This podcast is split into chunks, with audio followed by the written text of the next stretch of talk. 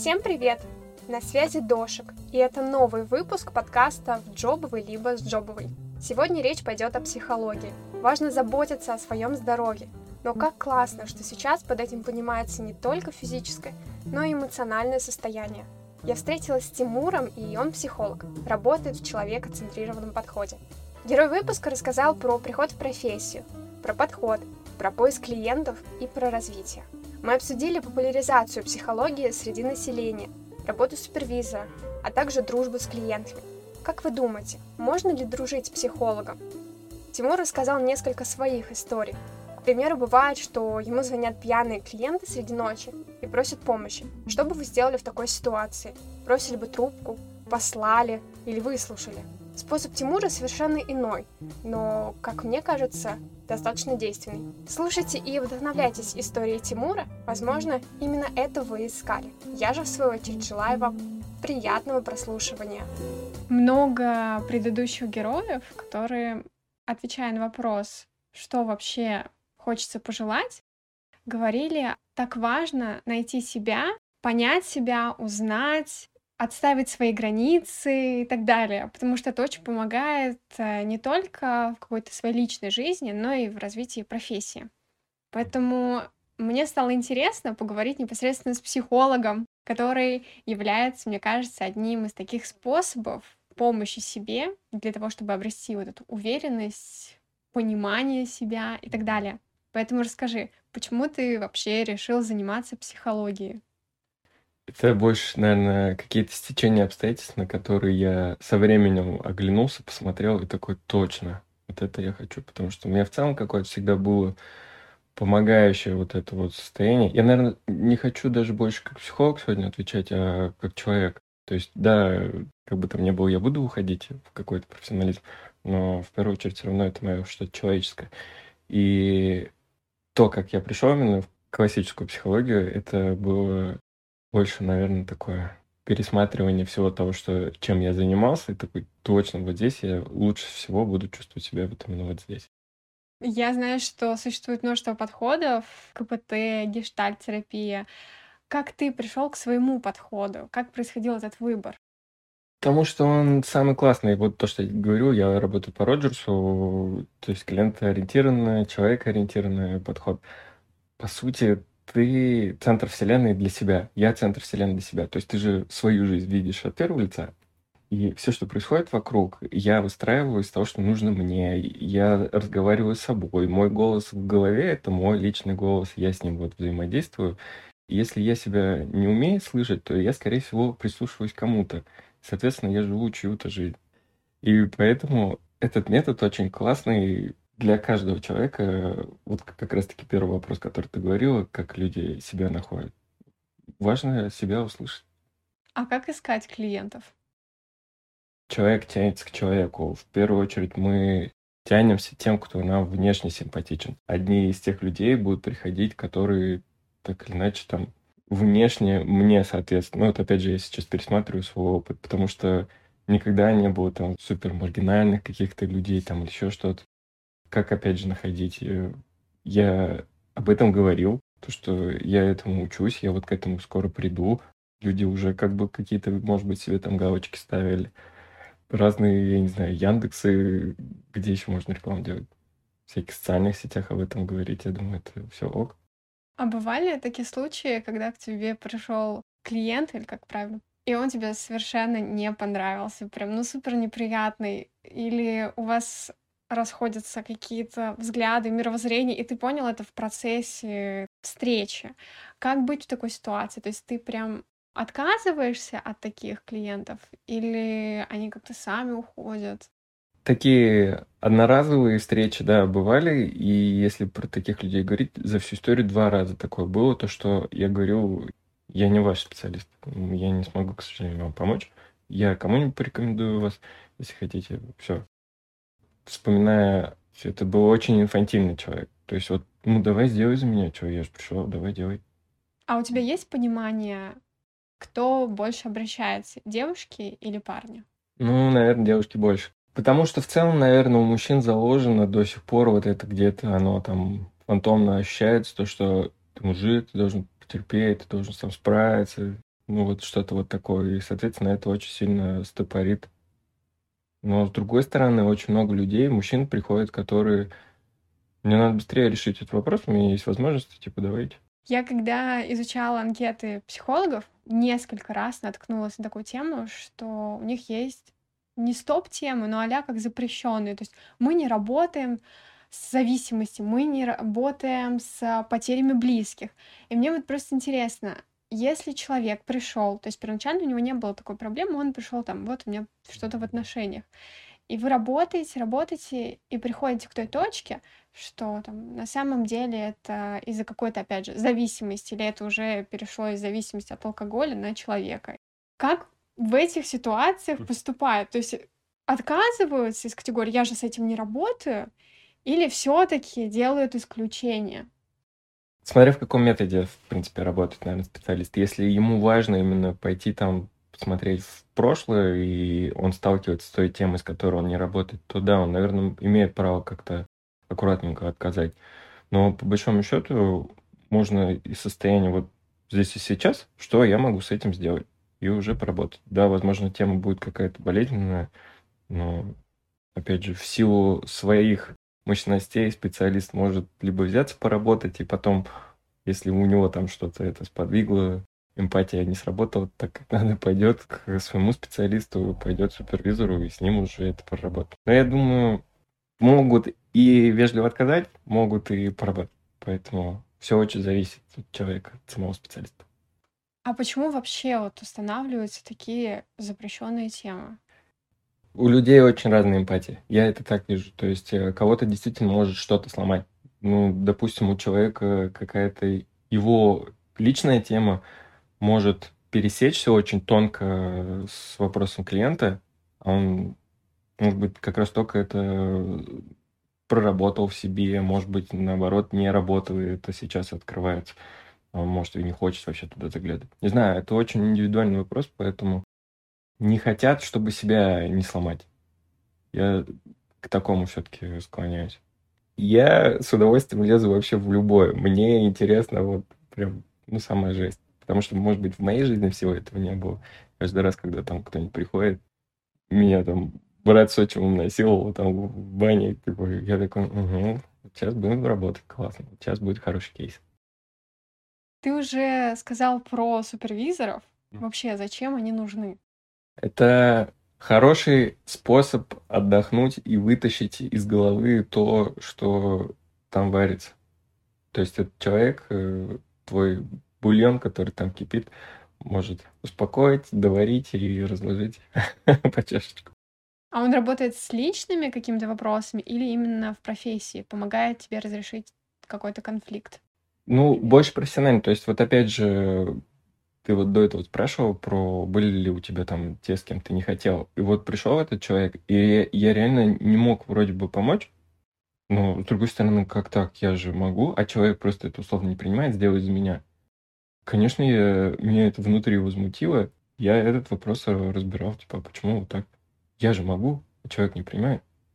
Просто пришли к выводу, то, что а зачем тебе работать условно с такими людьми? Подними планку возраста, откажись от этих людей, и все. И это очень хорошо сработало. А каждый психолог может стать супервизором, или это нужно сдавать какой-то экзамен, дополнительно обучаться? В идеале это человек с э, офигенным профессиональным опытом. Я никого не знаю и не встречал, ну, никто и не говорил, что есть э, достаточно молодые супервизоры. То есть это минимум человек, которому лет 40. Ну, сто процентов где-нибудь есть и молодые уникумы там. Да, это дополнительное обучение, дополнительное образование супервизионное.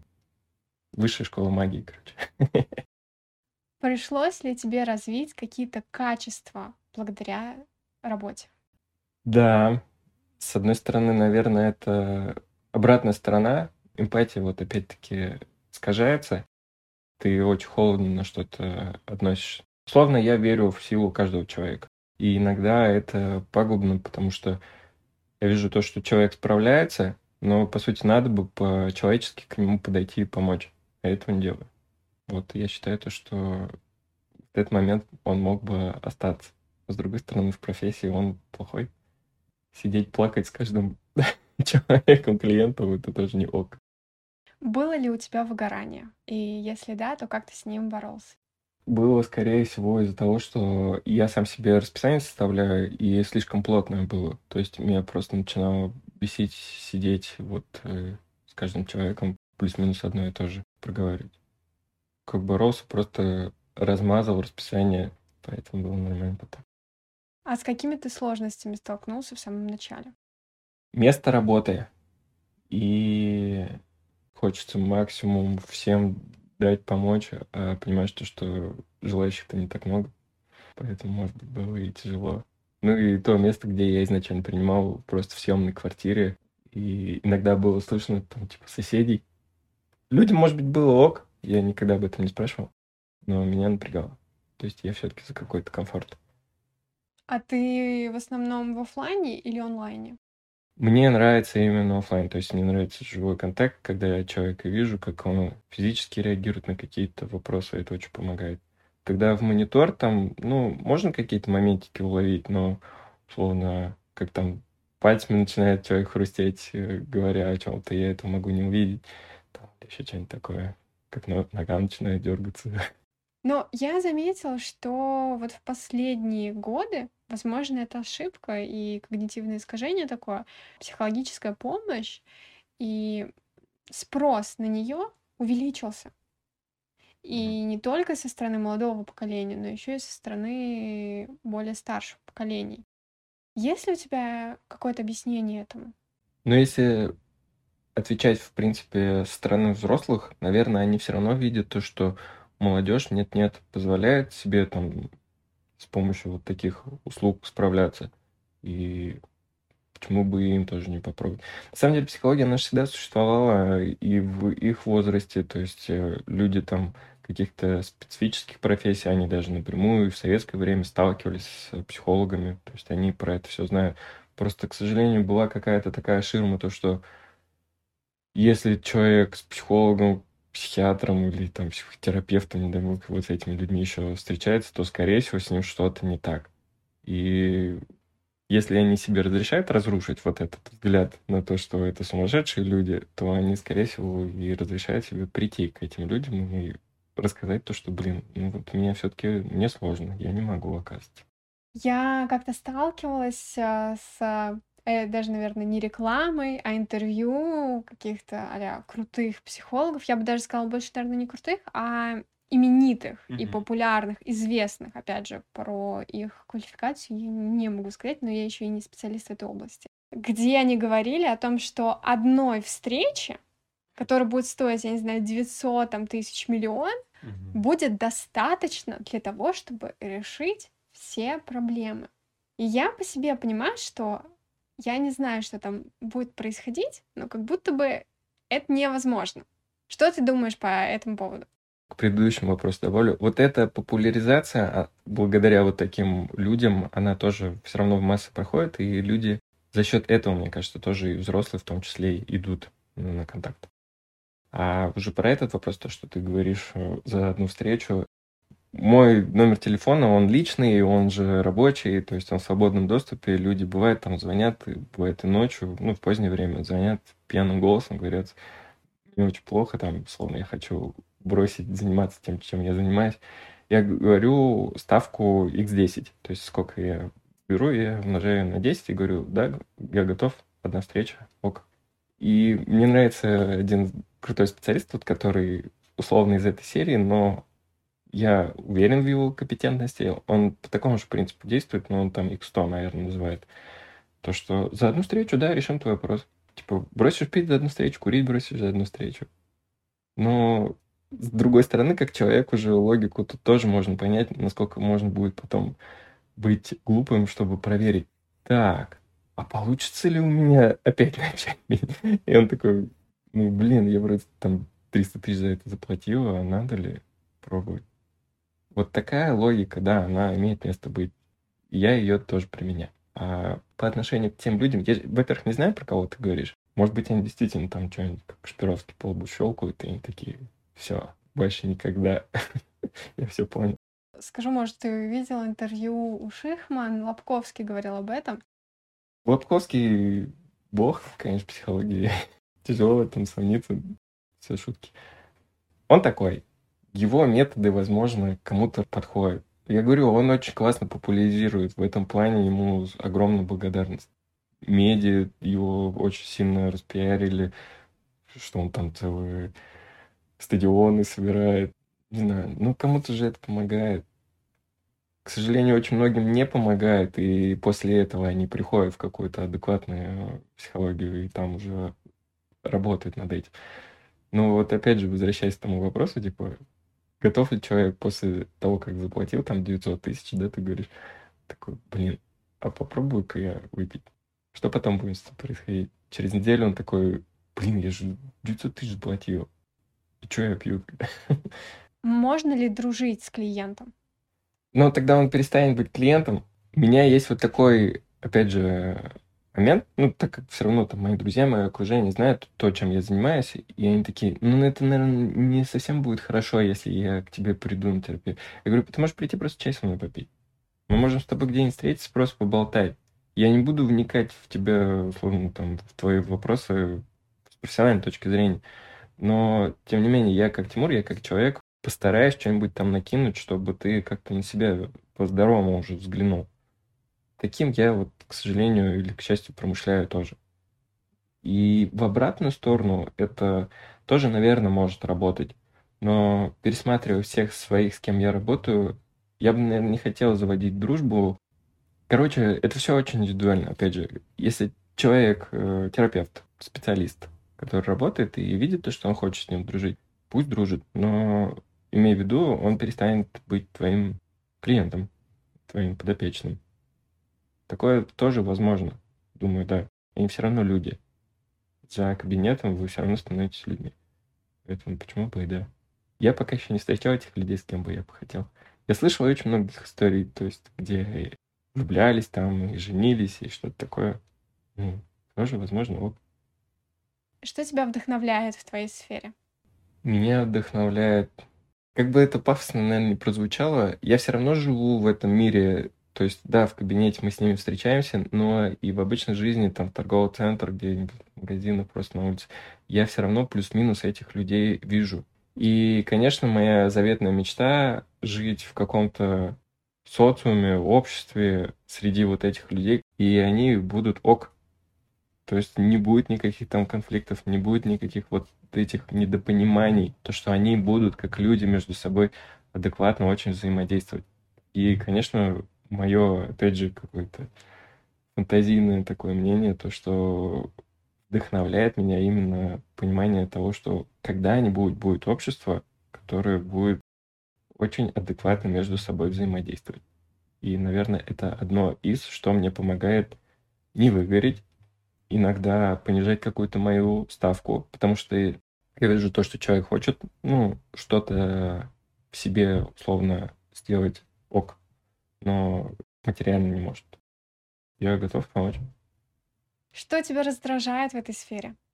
Как бы там ни было, все равно проскальзывают вот эти люди с инфантильностью, и иногда это может напрягать, потому что ты работаешь, человек вроде да-да-да, а потом разворачивается на 180 и ну давай еще раз попробуем по-другому вот это может напрягать. Ну, потому что ты вроде делаешь свою работу, а она чуть-чуть типа впустую.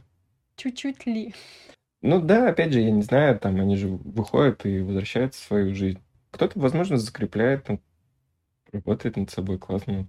Ну, кто-то такой, эх, это не мое. Что ты можешь сказать э, людям, которые хотят начать какой-то свой проект, перейти в новую сферу или перешли, но что-то там стесняются, боятся. Я бы сказал, продолжайте стесняться и бояться. Вообще сомневаться. Все чувства важны, их важно воспринимать, потому что это твой какой-то ориентир.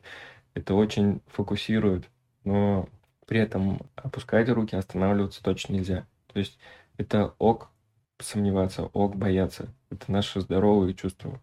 Говорю, они очень фокусируют, очень центрирует тебя на каком-то процессе. Если ты не можешь, конечно, разобраться в этот момент, ну, условно, я начинаю какое-то дело, и я при этом ничего не делаю, потому что я сомневаюсь. Вот там, да, там в идеале нужно что-то уж с этим поделать. Спасибо тебе большое, что рассказал Спасибо. про свою профессию, которая, мне кажется, не просто популярна, но и очень важна, потому что она может помочь человеку разобраться в его проблемах, э, подтолкнуть на что-то новое, может разрешить э, давно какую-то сложившуюся проблему. В общем, нужно, главное, помнить, что это работа не только психолога, но еще и самого человека. Сто процентов. Вообще, я сторонник того, что психология очень универсальна. То есть, а, в идеале, конечно, чтобы каждый ее изучил, в первую очередь для себя, не обязательно это уходить там в профессиональную стезю, чтобы этим заниматься. Но это очень помогает э, много в чем во взаимодействии с людьми. А по сути, если ты уже родился здесь, у нас, мне кажется, единицы людей там где-то, да, в горах существует, а в основном все все равно живут в социуме. И психология очень помогает выстраивать вот эти коннекторы между ними. И все, еще раз скажу спасибо тебе большое. И я надеюсь, что слушатели дослушали выпуск до конца, и вам очень сильно понравилось, поэтому не забудьте подписаться на мой подкаст, рассказать об этом выпуске, о предыдущих всем своим друзьям, близким и знакомым. И еще раз, в третий раз скажу огромное спасибо, и пока!